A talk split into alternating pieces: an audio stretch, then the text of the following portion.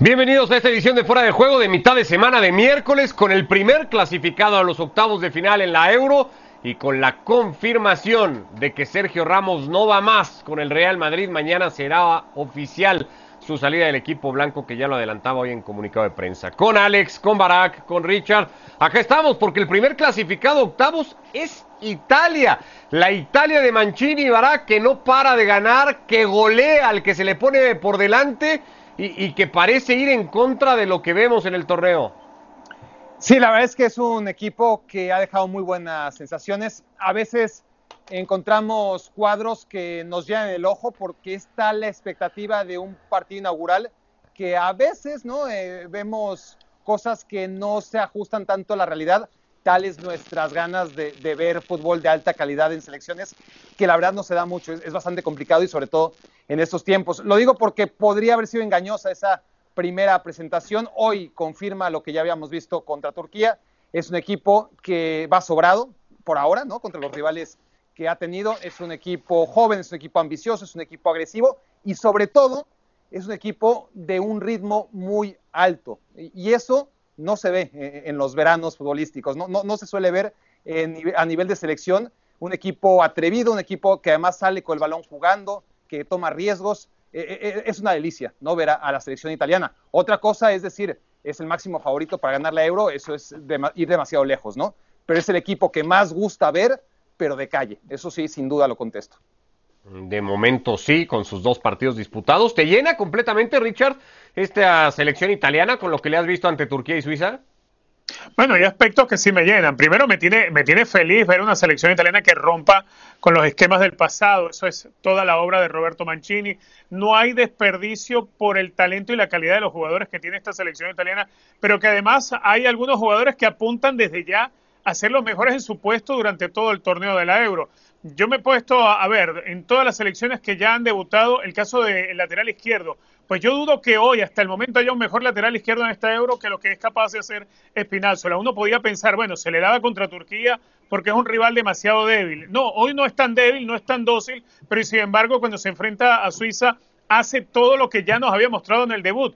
Una selección italiana que mm, está haciendo abuso también, si se quiere, de esa aparición de los interiores de pronto en el área, como sucedió con Locatelli. Hoy una de las grandes figuras, Chiro Inmóvil tratando de, pelear cualquier pelota aérea, además de el control de la saga. en el rato que estuvo Chiellini lo pudo manejar, después se ocupa de todo Bonucci tras la salida de Chiellini.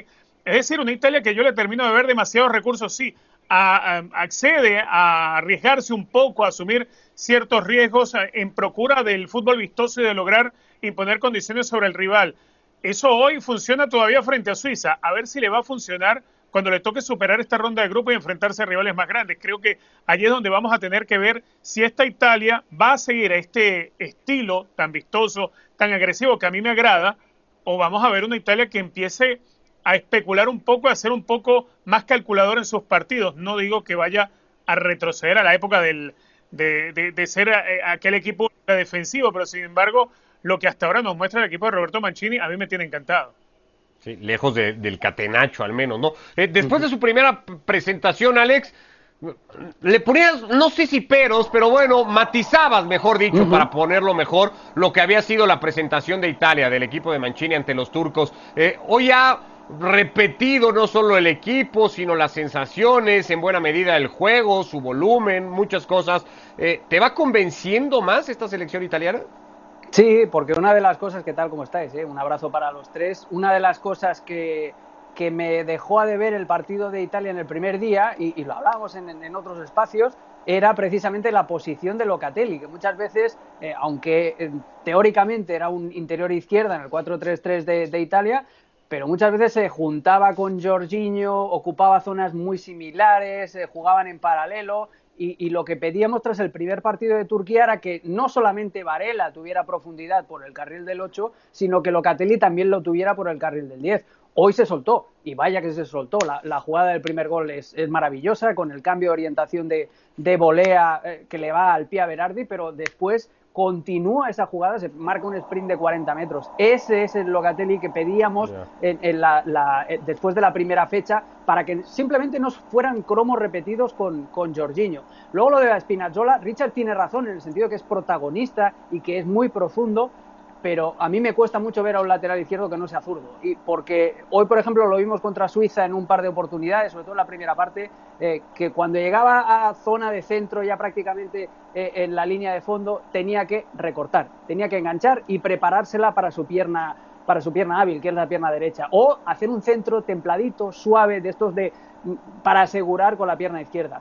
Entonces eso, eh, ante rivales que te dejan o que no defienden bien, como, como fue el caso de Turquía en la segunda parte, o el caso hoy de, Suiza, que fue un auténtico desastre, con un, equipo larguísimo que se estiraba mucho, contra eso te lo puedes permitir, pero cuando tengas un partido de máxima exigencia top, ese, ese medio segundo que Spinazzola pierde recortando y, centrando con la derecha, ese medio segundo no lo va a tener ni contra Francia ni contra Portugal, por ejemplo. A ver, Barak, no, no por nada te hago la pregunta a ti, pero bueno, ¿es de amargado decir que Italia le ganó a Suiza y a Turquía quedando muy lejos estas de lo que hubiéramos podido pensar y que en la eliminatoria no le ganó a nadie? ¿O es una realidad?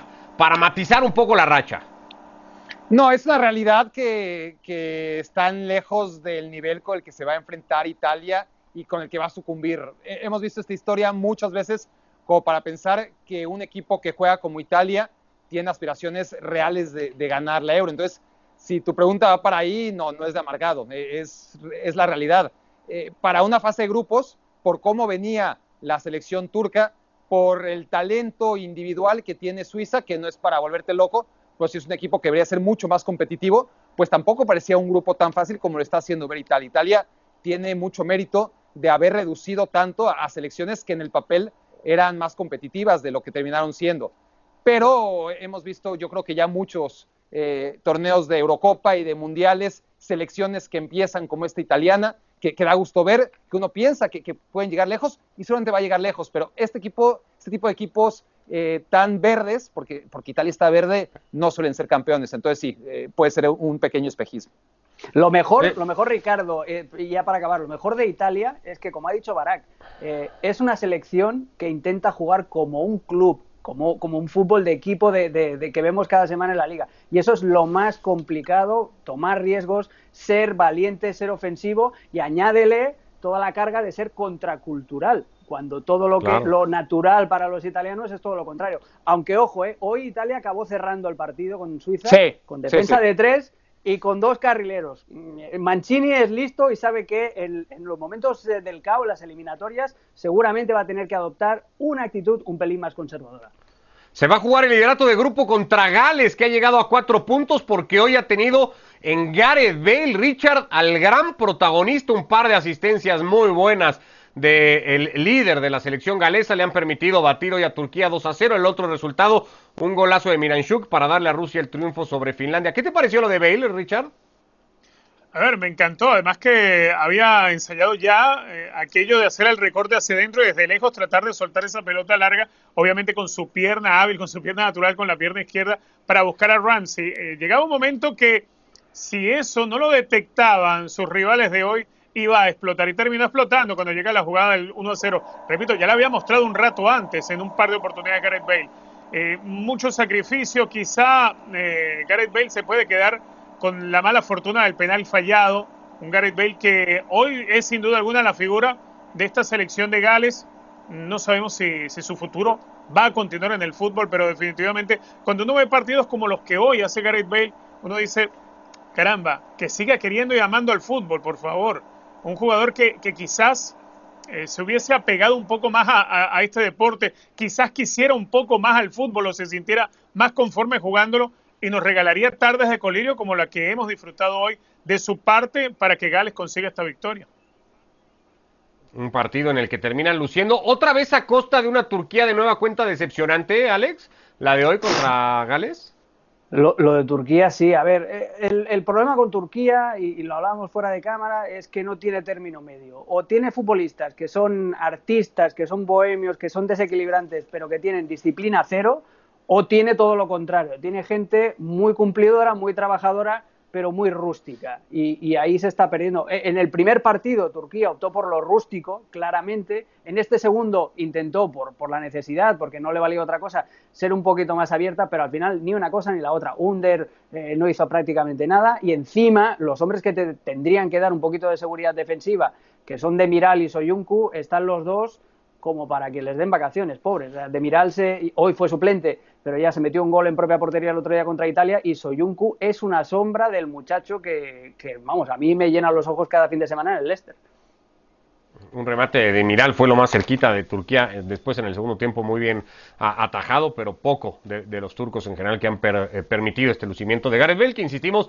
la selección semifinalista de la última Euro se va a jugar el liderato de grupo contra Italia en la última fecha de ese grupo A. Eso en lo que tiene que ver con la Eurocopa, mañana otras tres jornadas, así está el grupo con Italia a la cabeza con seis puntos, seguida de Gales, Suiza y Turquía de momento con uno solamente. Los tres partidos de mañana que verán a Holanda volver a entrar en acción, que volverá a ver a Dinamarca igualmente jugar eh, después de lo vivido con Christian Eriksen, así que ya lo estaremos platicando todo acá en Fuera de Juego. Este es el comunicado que hoy ha publicado el Real Madrid. Lo hacía cerca de las 10 de la noche, tiempo de España, justo cuando coincidía con el final de la jornada de la Eurocopa. No demasiado eh, largo. Mañana, jueves 17 de junio, decía, tendrá lugar un acto institucional de homenaje y despedida de nuestro capitán Sergio Ramos con la presencia del presidente Florentino Pérez. ¿Qué fue lo primero que pensaste, Richard, cuando viste la noticia? Bueno, a ver, que Sergio Ramos eh, comete un error. Eh, Sergio Ramos ha debido, yo creo, aceptar ese, ese único año de contrato con posibilidad de extenderlo, pero aceptarlo. para Sergio Ramos, más allá de la jerarquía que logró ejercer, hay que estar claros en algo. Se le fue casi la mitad del año o de la temporada sin poder jugar, eh, lastimado, golpeado por las lesiones. Eso le permitió crecer, por ejemplo, y mucho a Barán, le permitió crecer y mucho también a Militown. Y poco a poco se fue alejando de, de, lo que era esa posibilidad de regresar a ser un jugador protagonista. Eso sí, con el verbo, con el liderazgo, no hay todavía alguien que lo pueda sustituir dentro del Real Madrid. Pero dentro de la política del Real Madrid, al cumplir los 30 años de edad, no se le puede hacer contratos más allá de un año. Eso no lo entendió bien Sergio Ramos y pensó que su jerarquía, que su nombre hecho dentro de la institución podía estar por encima de lo que ya es una norma y conocida desde hace mucho tiempo por la institución. Eso está mal de parte de Sergio Ramos. Ahora, el mayor problema para Sergio Ramos viene es de aquí en adelante. Porque cuando tienes trabajo y vas a escuchar ofertas, significa que puedes valer mucho más. Cuando no tienes trabajo, cuando no tienes equipo, hoy en día en el mercado Sergio Ramos va a valer mucho menos. Eh, Baraca, ¿al Real Madrid le quedaba todavía retener al futbolista o, solo quedaba el personaje? No sé, eh, honestamente Sergio Ramos ha tenido tantas vidas, es decir, ha sido una carrera llena de éxitos y esos van a opacar siempre todos los momentos de zozobra y, las sombras en general que ha tenido su carrera, que han sido varias, porque es una carrera muy exitosa, pero también con altibajos muy pronunciados. Y cada vez que ha tenido esos bajos, eh, vienen eh, inmediatamente eh, o preceden inmediatamente a, a, cosas muy grandes. Entonces, sería quizás arriesgado, tomando en cuenta lo que ha sido la carrera de Sergio Ramos, pensar que este punto bajo, que es seguramente el punto más bajo dentro de todos lo que le, hemos visto, que, insisto, no han sido pocos a lo largo de, su carrera, pero sí es el más pronunciado y el que menos pinta tiene de, que pudo haber sacado adelante. Pero, insisto, eso ya nunca lo sabremos, nunca comprobaremos si todavía tenía una bala guardada en la recámara, un Sergio Ramos que, muchas veces, cuando menos lo hemos esperado, cuando hemos pensado, o hablo por lo menos en singular, cuando he pensado que ya la historia de Sergio Ramos en el Real Madrid estaba escrita y no había nada que agregar, pues él le, ha, puesto unos cuantos postdatas, ¿no? Eh, pero sí, yo, yo creo que era el momento, era el momento. Justo, qué bueno, que, o bueno, vamos a ver cómo, cómo se da, pero de inicio ya parece que la despedida va a ser distinta a lo que ocurrió con Raúl, sobre todo a lo que ocurrió con Casillas, no, no tiene pinta de que a mera hora se presente Sergio Ramos solo como Iker ante los micrófonos y, se ponga a llorar, eso no va a pasar, bueno, probablemente va a llorar, pero, pero lo hará abrazado de manera falsa con, con Florentino Pérez. Va a ser divertido, va a ser entretenido, vamos a ver eh, qué hay en esa despedida, pero de inicio creo que sí, por lo menos lo rescatable es que después de muchos errores en este tipo de salidas, el Real Madrid ha aprendido. Eh, vamos a ver, no, no, me quiero adelantar, pero tiene pinta de que mañana va a tener una despedida como se merece o cercana a como cree merecerse, ¿no? Que, que no es lo mismo lo que merece Ramos hmm. a lo que él cree merecer. Es eh, muy atípico el acto, por lo menos en el Real Madrid y más en el Real Madrid de Florentino Pérez, algo así con un futbolista tan referente. Eso sí es cierto y creo que para el madridismo eso es una buena señal y hasta una buena noticia. Ya sé que la dinámica no te encanta, Alex, la hacíamos más temprano y en otros espacios. Es la que está en todos lados y sobre la que se está debatiendo un montón. ¿Dónde va a estar Sergio Ramos en la historia del Real Madrid si hablamos de su posición en la de defensa central, si es un histórico del club para entrar, por ejemplo, a un top 10, ¿dónde va a quedar Sergio Ramos? En el 11 ideal, aunque no me guste, pero en el 11 ideal de la historia del Real Madrid va a tener un hueco, eh, eso seguro, en cualquiera de las zonas de. ¿Por qué no te gusta que esté ahí? No, no, que digo que no me gusta jugar a estas cosas de. Ah, ok, hay que, perdón, perdón, Categorizar de esa manera tan, dura, decir, pues es el mejor central. A ver, lo que te pide el cuerpo, sobre todo es eso, eh, salvando las distancias, ¿eh? Pero nadie habla mal de un, de, un eh, finado eh, en el entierro. Pues esto es lo mismo. Nadie va a decir ahora, bueno, pues eso Ramos, está claro que ahora es el momento, como decía Barak también, de reflexionar acerca de lo bueno que deja Sergio Ramos, la carrera de Sergio Ramos en el Real Madrid. No lo sé, porque es que sería faltarle al respeto a media historia de, un club tan grande como el Real Madrid, pero yo creo que está en la colección de mejores defensores seguro y que se, seguramente en, un once ideal también, pero claro, eh, uno que ya tiene una edad, eh, ha visto jugar a Fernando Hierro, ha visto jugar a, Manolo Sanchís, que en, un tiempo en el que los futbolistas jugaban muchos menos partidos, llegó a acumular 500 partidos en primera división y fue... No, y, a Iván Campo y a Woodgate también. No, hombre, pero Iván No, no, no, no, no, por favor, Barak, por favor. No, no empieces a, decir burradas, Barak. No, estamos hablando de mitos del, del, madridismo, pero sí, obviamente lo que te pide el cuerpo ahora en caliente es decir, Sergio Ramos se va al mejor central de la historia del Real Madrid.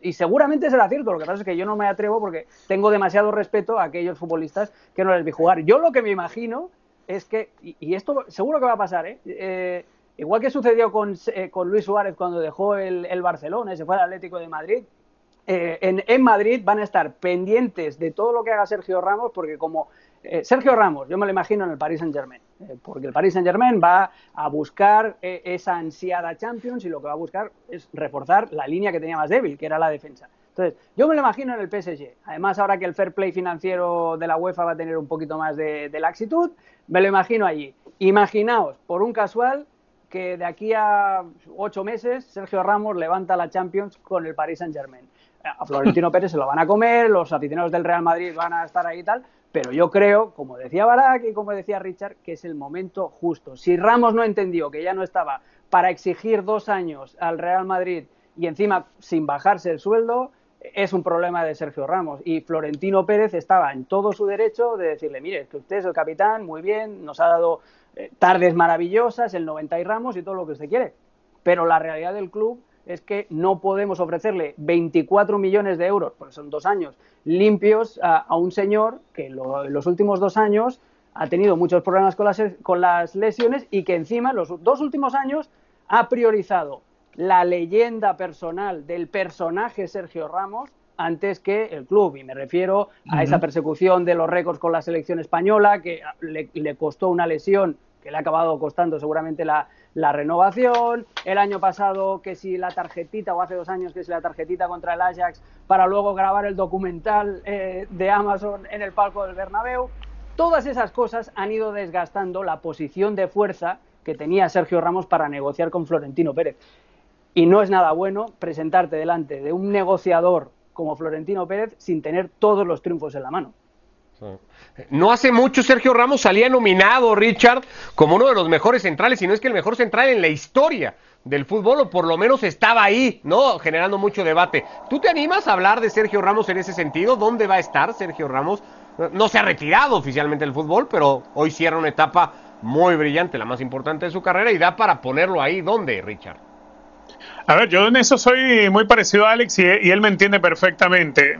Yo vi jugar futbolistas que hoy en día eh, quizá no los encontramos de condiciones similares. Yo decir que Sergio Ramos pueda ser el mejor defensor de la historia me choca un poco con la idea, porque yo vi jugar, por ejemplo, a Elías Figueroa, y para mí Elías Figueroa, de no haber sido alguien que jugó en el fútbol chileno y que eh, eh, permaneció en este lado del mundo, de haber llegado a Europa, quizá hubiese sido mucho mejor de lo que logró Sergio Ramos, por ejemplo, por citarte uno. Entonces yo creo que sí, podemos ir armando dentro de los grandes jugadores de todos los tiempos, sí, ahí va a tener un lugar Sergio Ramos entre los mejores defensores de todos los tiempos, pero decir, ya este es el mejor, igual me sucede con otros jugadores, me sucedió con Maradona, me sucedió con, con Messi, me sucede con otros jugadores que a mí, por lo que vi, me cuesta decir es el mejor de todos los tiempos en su posición. Por eso a mí ese debate me cuesta mucho también. Bueno, pues ahí queda el tema, Sergio Ramos y la nota de Sergio Ramos a la espera de mañana ver cómo se va desarrollando esa conferencia de prensa y qué puede decir después eh, Sergio Ramos. En principio no será eh, muy encarador ni revelará demasiado, por lo menos no ahí, pero bueno, ya habrá que ver qué se le pregunta y qué se anima a contestar también Sergio Ramos. La jornada de mañana en la Eurocopa, Ucrania frente a Macedonia del Norte, que viene de marcar el gol histórico de Pandev en su presentación ante Austria. Dinamarca va a jugar contra Bélgica. Ya hablábamos de ese partido que tendrá la selección danesa, que hoy se ha vuelto a quejar, por cierto, de disputar el que tuvo que jugar frente a Finlandia y Holanda jugará frente a Austria, las dos selecciones que vienen de ganar en ese grupo. Eh, apuntando al Dinamarca-Bélgica, es otra selección esa, la de Bélgica, Alex que, nos deja pues el sabor de, haber debutado, ganando, marcando goles, pero ante una Rusia que se quedó en San Petersburgo muy cortita igualmente de la expectativa. ¿Qué esperarías mañana de los de Roberto Martínez ante esta selección danesa que no sé qué tan recuperada va a estar en lo anímico? E, esa es la clave, eh, Ricardo. Es que a ver cómo van a saltar ahora los, los, jugadores de la selección danesa. Sí que es cierto que han pasado muchas cosas positivas desde el susto monumental que nos dimos todos el sábado, pero claro, es evidente que la cabeza de los futbolistas daneses no sé hasta qué punto van a estar centradas eh, única y exclusivamente en la competición y eso va a marcar mucho. Pero la Bélgica que, vamos a ver, independientemente del estado de los daneses, es la misma Bélgica de siempre, la misma Bélgica que tiene eh, la idea eh, futbolística que lleva desarrollando Roberto Martínez desde que llegó, los tres centrales, los carrileros ofensivos. Eh, muchas veces me quejo de, ah, es que juega con tres tres centrales es defensa de cinco. No, no, lo de Bélgica no es defensa de cinco, pese a que juegue con tres centrales y dos carrileros, porque los hombres que utiliza por fuera son de, condiciones ofensivas, especialmente la banda izquierda, cuando o juega Torgen Hazard o juega Ferreira Carrasco. Entonces, yo me creo, que, creo que vamos a ver una. Eh, dime. O Charlie, digo. O Charlie, Charlie, exacto. Pero, pero lo último que ha utilizado es eso, es a, a Torgen Hazard. Entonces yo me imagino es una Bélgica que no va a cambiar demasiado. Eh, me gusta ver a, el rol de, Ferreira Carrasco un poquito más adelantado, sin jugar de carrilero también, como ha ido jugando en el, en el Atlético de Madrid. Yo creo que Mertens tiene que levantar un poquito el nivel porque no está del todo fino eh, en el uno contra uno y eso Bélgica lo necesita en espacios reducidos. Pero claro, luego está Romelu Lukaku, que me lo he dejado para el final porque es lo mejorcito que tiene Bélgica y sigue en el modo Terminator. Así que a mí es, yo junto con Francia y Portugal, yo lo coloco en el escalafón, la selección belga, de los tres grandes candidatos a esta Euro.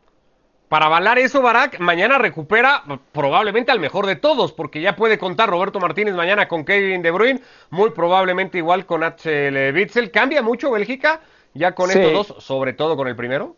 Sí, sobre todo tomando en cuenta no de cara a cualquier partido de fase de grupos, sino si logran eh, un buen ritmo. Sobre, yo creo que Kevin De Bruyne eh, debe de lograrlo. Sería sorprendente, de hecho, que no esté a su nivel. Si no es contra Dinamarca, será el tercer partido y si no a partir de los octavos de final, pero creo que, llegará, que se ha ganado ese beneficio de la duda. Con Bitzel no, lleva mucho tiempo sin jugar y es otra incógnita. El problema con, con, Bélgica es que tiene muchas incógnitas, ¿no? Una es Kevin De Bruyne, que insisto, es una incógnita que creo que puede acabar siendo una noticia positiva. Otra es Witzel, que es una cuestión que, solamente nos podemos responder conforme tenga minutos, porque, porque no es eh, lo, ideal un jugador que lleva tanto tiempo sin jugar. Y, además que, a diferencia de otras grandes selecciones, no es que Bélgica diga, bueno, no está Witzel, pero juega cualquier otro. No, está Witzel y, si no está Tillemans, y si no el tercero, eh, eh, está muy, muy por debajo del nivel de estos dos, ¿no?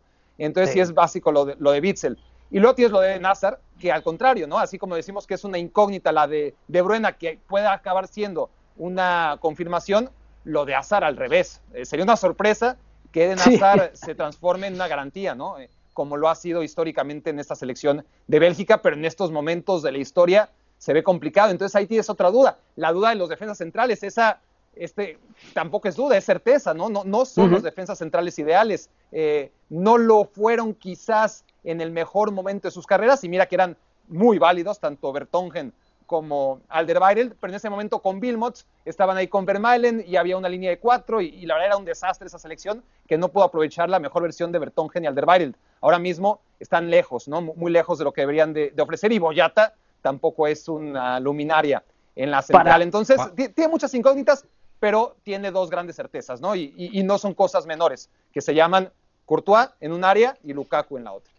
Eso es lo que te iba a decir, Bará, que para subsanar esa falta de velocidad que tiene la selección belga y que ya tenía durante el Mundial, porque tampoco es que se hayan vuelto lentos ahora, sino que todo el mundo sabía, sobre todo Fertongen, que es, que es muy rígido, pero para eso está Courtois, para, para dominar las dos áreas. Y un equipo que tiene a un portero que puede decidir eh, partidos, como decidió en los cuartos de final contra Brasil eh, del Mundial, y a un delantero en la otra área que puede decidir partidos también, eso yo creo que neutraliza algo, eh, sobre todo en el caso de Courtois, e-, ese pequeño, de, o pequeño, pequeño gran defecto que tiene Bélgica, que es eso, la, lentitud de los tres centrales que pone siempre Roberto Martínez. Uno de ellos, por cierto, en duda para el partido de mañana, que sería Fertongen, que podría no llegar al juego, inclusive, según se cuenta en eh, la previa. Quiero darle un toquecito a Holanda, eh, Richard, que creería que nos ha dejado una buena sensación al final. Su partido muy abierto, muy entretenido ante Ucrania. Parecía que se lo empataban, le termina alcanzando el gran juego de Dumfries para terminar por ganarlo. ¿Qué te pareció el debut del equipo de Debor? Con todo lo que se le ha criticado al técnico y, con esto que tiene, que tampoco es tan vasto, ¿no? Tan amplio como materia prima. Sí, a ver, eh, el, debut fue un partido que se terminó arrastrando por lo emocional, ¿no? Más allá de, los ratos de distracción, que yo creo es lo que más preocupa hoy en día en el equipo de debut. Un equipo que se distrae de a ratos y, por ahí pareciera ser un partido que está dominando y después el elenco neerlandés termina de caer en esas desatenciones que le permiten ciertas licencias al rival. Eh, es conocido por esta forma. Mm, eh, sus equipos eh, terminan cayendo en lagunas, hay momentos que, que así lo terminan sufriendo y, producto de eso fue parte de lo que se vio en el pasado de Debur como técnico. Ahora, yo veo de mitad de cancha hacia adelante, sobre todo en el frente, un equipo que tiene demasiadas herramientas para resolver. Cuando tú puedes juntar a Vainaldum con Depay y Vegors, eh, que a mí me terminó sorprendiendo que Vegors le, sacara eh, la titularidad, por ejemplo, a Luke de Jong, pero sin duda alguna está en mejor momento.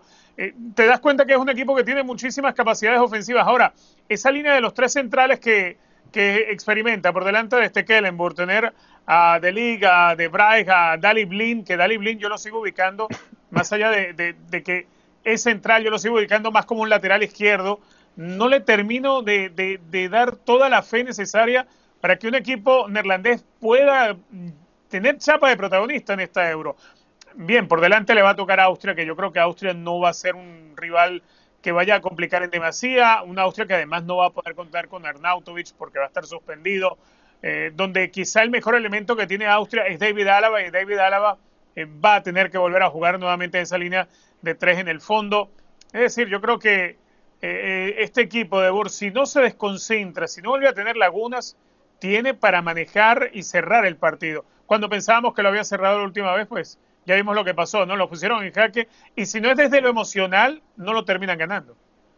Volvió a ver a Avioneta, por cierto, en el entrenamiento de la previa de la selección de Países Bajos, no pidiendo ningún sistema de juego, simplemente mandando un mensaje de cara hacia el partido contra Austria, algo así como vamos por ellos y tratemos de ganar el partido. ¿Te gustó Holanda, Alex, en general, y le ves potencial al equipo?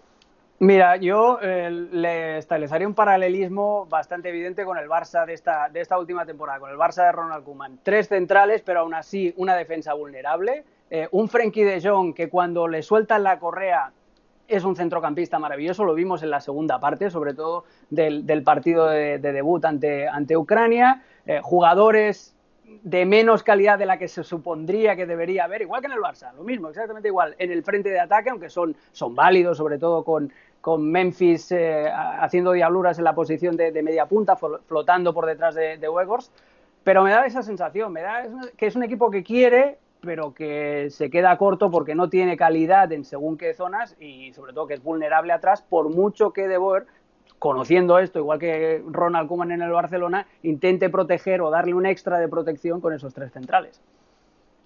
El juego de Vignal Barak, rápido para cerrarlo, después de todo lo que se habló con su llegada al París, ¿fue como el estrella de esta selección? Sí, además complementa muy bien con, De Jong, porque lo que le falta a uno le sobra al otro. E, es la mejor zona del campo de Países Bajos de lejos, pero es un equipo que no tiene soluciones desde la banca y, va a llegar muy poco lejos así. Ya veremos para qué le alcanza. Por lo pronto, mañana se juega el liderato de grupo frente a la Y va a ganar Austria. Gracias. Barak, Alex, Richard, abrazo a todos.